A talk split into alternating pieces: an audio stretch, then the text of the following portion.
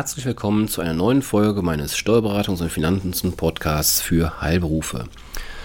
Mein Name ist Carsten Sembale-Becker, ich bin Steuerberater in Aachen mit eigener Kanzlei und informiere regelmäßig über interessante Neuigkeiten aus der Welt der Steuern, aber auch ähm, der Wirtschaft, was für uns alle interessant sein kann.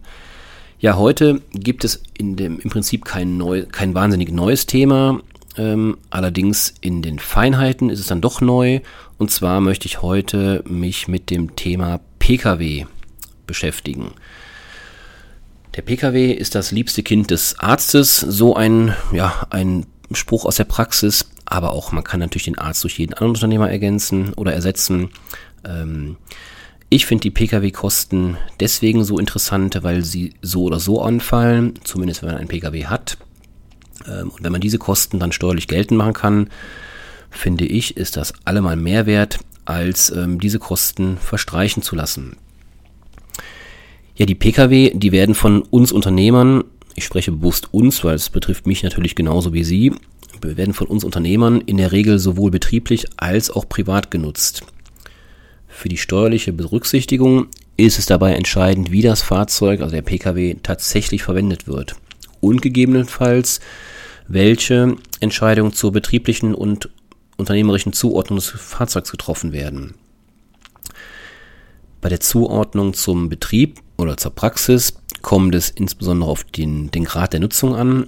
Überwiegt bei dem Pkw die betriebliche Nutzung, also mehr als 50 Prozent, ist dieser Pkw zwingend dem Praxisvermögen zuzuordnen.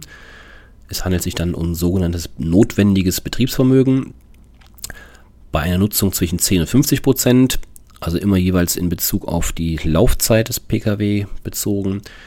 Bei 10 bis 50 Prozent Laufleistung für die Praxis oder das Unternehmen kann hingegen frei entschieden werden, ob das Fahrzeug dem Betrieb, also dem Unternehmen oder dem Privatbereich zugeordnet wird. Die dritte Kategorie betrifft die Pkw, die weniger als 10% äh, betrieblich genutzt werden. Diese zählen zwingend zum Privatvermögen.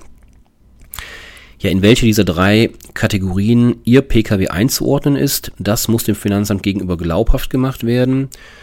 Sofern die betriebliche Nutzung nicht offensichtlich ist, sollten Sie daher Aufzeichnungen über betriebliche Fahrten sowie die Gesamtfahrleistung des Pkw führen. Hierfür reicht in der Regel ein repräsentativer Zeitraum von drei Monaten aus. Dabei gelten Fahrten zwischen der Wohnung und der ersten Betriebsstätte, also in dem Fall Ihre Praxis, als betriebliche Fahrten. Ändern sich allerdings die Verhältnisse, also Sie ziehen zum Beispiel um, sowohl privat oder auch mit der Praxis, kann dies natürlich zu einer Änderung der Besteuerung führen und somit wäre dieser eben besagte drei Monatszeitraum neu zu führen, damit man entsprechend ein Update der Verhältnisse vorweisen kann. Ja, wird der Pkw also überwiegend zumindest 50 Prozent betrieblich genutzt, dann muss die Privatnutzung nach der sogenannten 1%-Methode versteuert werden, sofern kein Fahrtenbuch geführt wird. Komme ich gleich nochmal zu.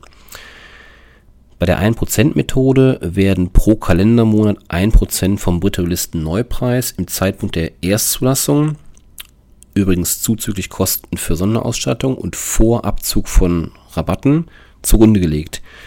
Pro Jahr werden somit 12% des ursprünglichen Fahrzeugwertes als Entnahme erfasst. Das ist ex extrem dann ärgerlich, wenn Sie ein gebrauchtes Fahrzeug haben. Dann gilt also nicht Ihr Anschaffungspreis, sondern immer der Bruttolisten Neupreis. Ganz wichtig. Ja, warum ist das Thema Pkw überhaupt so spannend für die heutige Podcast-Folge? Weil es halt im Zuge der ganzen Debatten um die Förderung von E-Mobilität steuerliche Vergünstigungen gibt. Ganz aktuell ist es so, dass sie für Elektro- bzw. Hybridfahrzeuge steuerliche Vergünstigungen bekommen. Für reine Elektrofahrzeuge, die nach dem 31. Dezember 2018 angeschafft wurden oder werden und deren Bruttolistenpreis 40.000 Euro nicht übersteigt, sind bei der Ermittlung des privaten Nutzungsanteils nur ein Viertel also nicht dieses 1%, was ich eben sagte, sondern nur ein Viertel des Bruttolisten-Neupreises anzusetzen. Dadurch sinkt letztendlich der gesamte private Nutzungsanteil um drei Viertel, nämlich von 1% auf 25%, beziehungsweise 0,25% natürlich. Das heißt eine Dreiviertel Ermäßigung im Rahmen dieser E-Fahrzeuge. Für Hybridfahrzeuge wiederum, die einen CO2-Ausstoß von 50 Gramm pro Kilometer nicht überschreiten oder alternativ über eine Mindestreichweite mit reinem Elektroantrieb von 40 Kilometern verfügen, sind bei der Ermittlung des privaten Nutzungsanteils ab 2020 nur 50 Prozent des Bruttolistenpreises anzusetzen. Das heißt, wir müssen unterscheiden, haben wir ein Elektrofahrzeug, haben wir ein Hybridfahrzeug, dann ist die Ermäßigung entweder drei Viertel oder eben 50 Prozent. Also, man sieht, die steuerlichen Vergünstigungen sind doch durchaus ähm, äh, ja, hoch und attraktiv. Kommt natürlich immer auf die Anschaffungskosten, beziehungsweise, wie wir eben gelernt haben, den Bruttolisten-Neupreis an. Ähm, wie hoch die dann in Ihrem individuellen Einzelfall ausfällt, diese steuerliche Vergünstigung. Ja, ich hatte es eben schon angedeutet, die 1%-Methode ist bei einem älteren Fahrzeug, also einem gebrauchten Fahrzeug, in der Regel nicht sonderlich attraktiv, da diese Nutzungsentnahme meist schon die gesamte Abschreibung neutralisiert. Im Extremfall können für den Pkw steuerlich überhaupt keine Betriebsausgaben geltend gemacht werden. Um dies zu vermeiden, besteht eben nur die Möglichkeit, ein Fahrtenbuch zu führen und ganz genau aufzuzeichnen, wie hoch letztlich der Privatanteil und der betriebliche Anteil ist. Ja, ob der Pkw dem Betrieb zugeordnet wird, wie gesagt, bei über 50 Prozent haben Sie keine Wahl, aber bei unter 50 Prozent und über 10%, Prozent, also zwischen 10 und 50 Prozent dann eben wohl. Ob der Pkw dem Betrieb zugeordnet werden soll oder nicht, das sollte allerdings gut überlegt werden, weil die Zuordnung zum Betrieb auch Nachteile haben kann.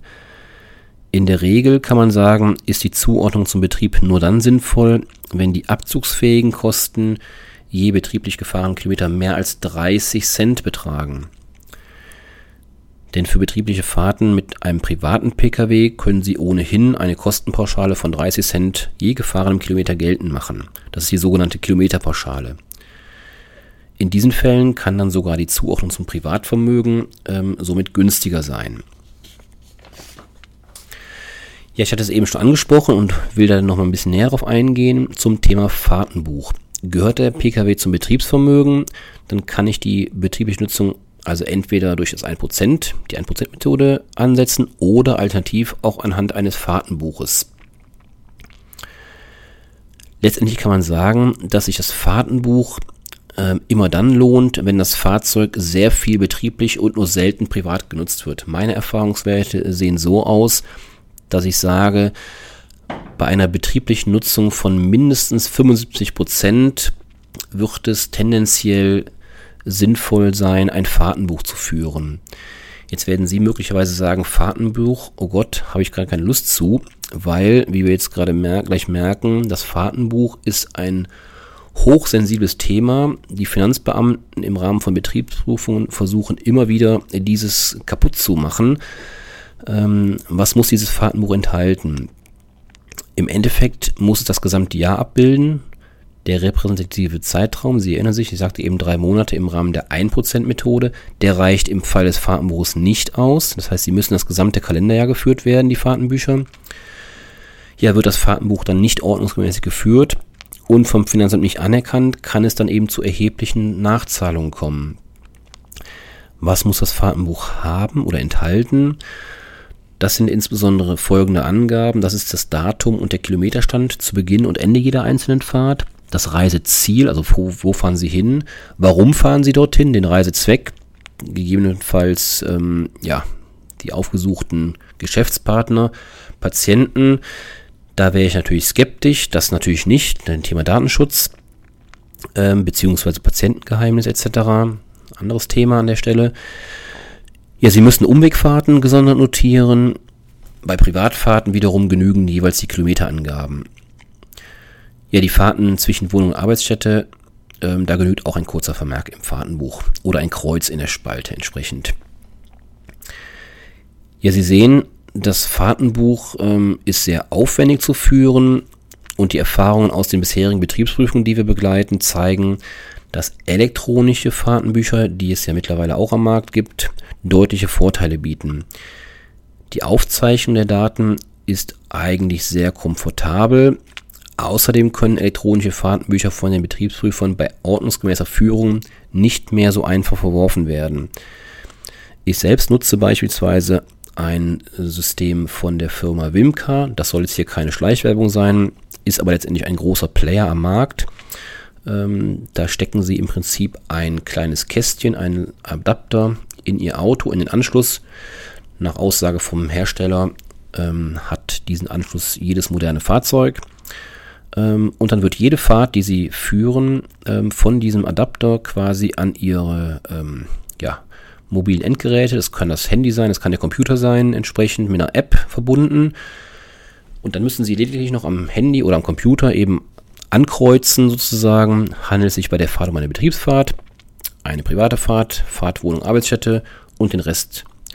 Ja, reguliert das Fahrtenbuch. Sie können sich dann nach Ende des Jahres eben entsprechend die Statistiken ausdrucken, aus, anzeigen lassen und fertig ist das Fahrtenbuch. Sie müssen nichts mehr manuell führen, außer diese kleine Unterscheidung, was es denn ist. Und das ist innerhalb von Sekunden gemacht. Das kann ich selbst bestätigen. Ja, das soll es auch schon gewesen sein. Wie gesagt, mir ist wichtig ähm, einerseits äh, die Unterscheidung 1% Fahrtenbuch und viel mehr noch vor dem ganz aktuellen Hintergrund Förderung der E-Mobilität. Auch vor dem Hintergrund kann natürlich das Fahrtenbuch wiederum interessant werden. Ähm, oder eben natürlich auch das 1%. Ähm, das kommt immer auf den individuellen Einzelfall drauf an, wie Sie gemerkt haben. Äh, man kann da keine pauschale Aussage treffen, ähm, wer oder wann man diesen Pkw ins Betriebsvermögen übernehmen soll, wenn man die Wahlrecht, das Wahlrecht hat. Ähm, die steuerliche Berücksichtigung ist halt ähm, sehr individuell zu sehen, ist auch nicht einfach, wie Sie gemerkt haben. Ich will auch gar nicht weiter in die Tiefe einsteigen. Das würde zu weit führen. Ich möchte einfach dafür sensibilisieren. Erstens, dass Sie wissen, es gibt steuerliche Vergünstigungen ganz aktuell für E-Mobilität bzw. Hybridfahrzeuge. Ähm, und zweitens immer das gleiche Thema, ähm, unabhängig von dieser Förderung, macht es Sinn, nach 1% oder nach Fahrtenbuch zu handeln. Und ähm, ja, dafür möchte ich sensibilisieren. Wie immer an der Stelle, wenn Sie Fragen zu diesem Thema haben, scheuen Sie nicht, mir einen Kommentar zu hinterlassen, mich persönlich anzuschreiben. Ich antworte sehr gerne und auch sehr zeitnah. Und ansonsten, ähm, ja, fragen Sie bitte Ihren Steuerberater zu diesen Themen dass sie da in der nächsten Betriebsprüfung kein böses Erwachen ereilt. Ja, ich wünsche Ihnen einen schönen Tag und freue mich aufs nächste Mal. Tschüss.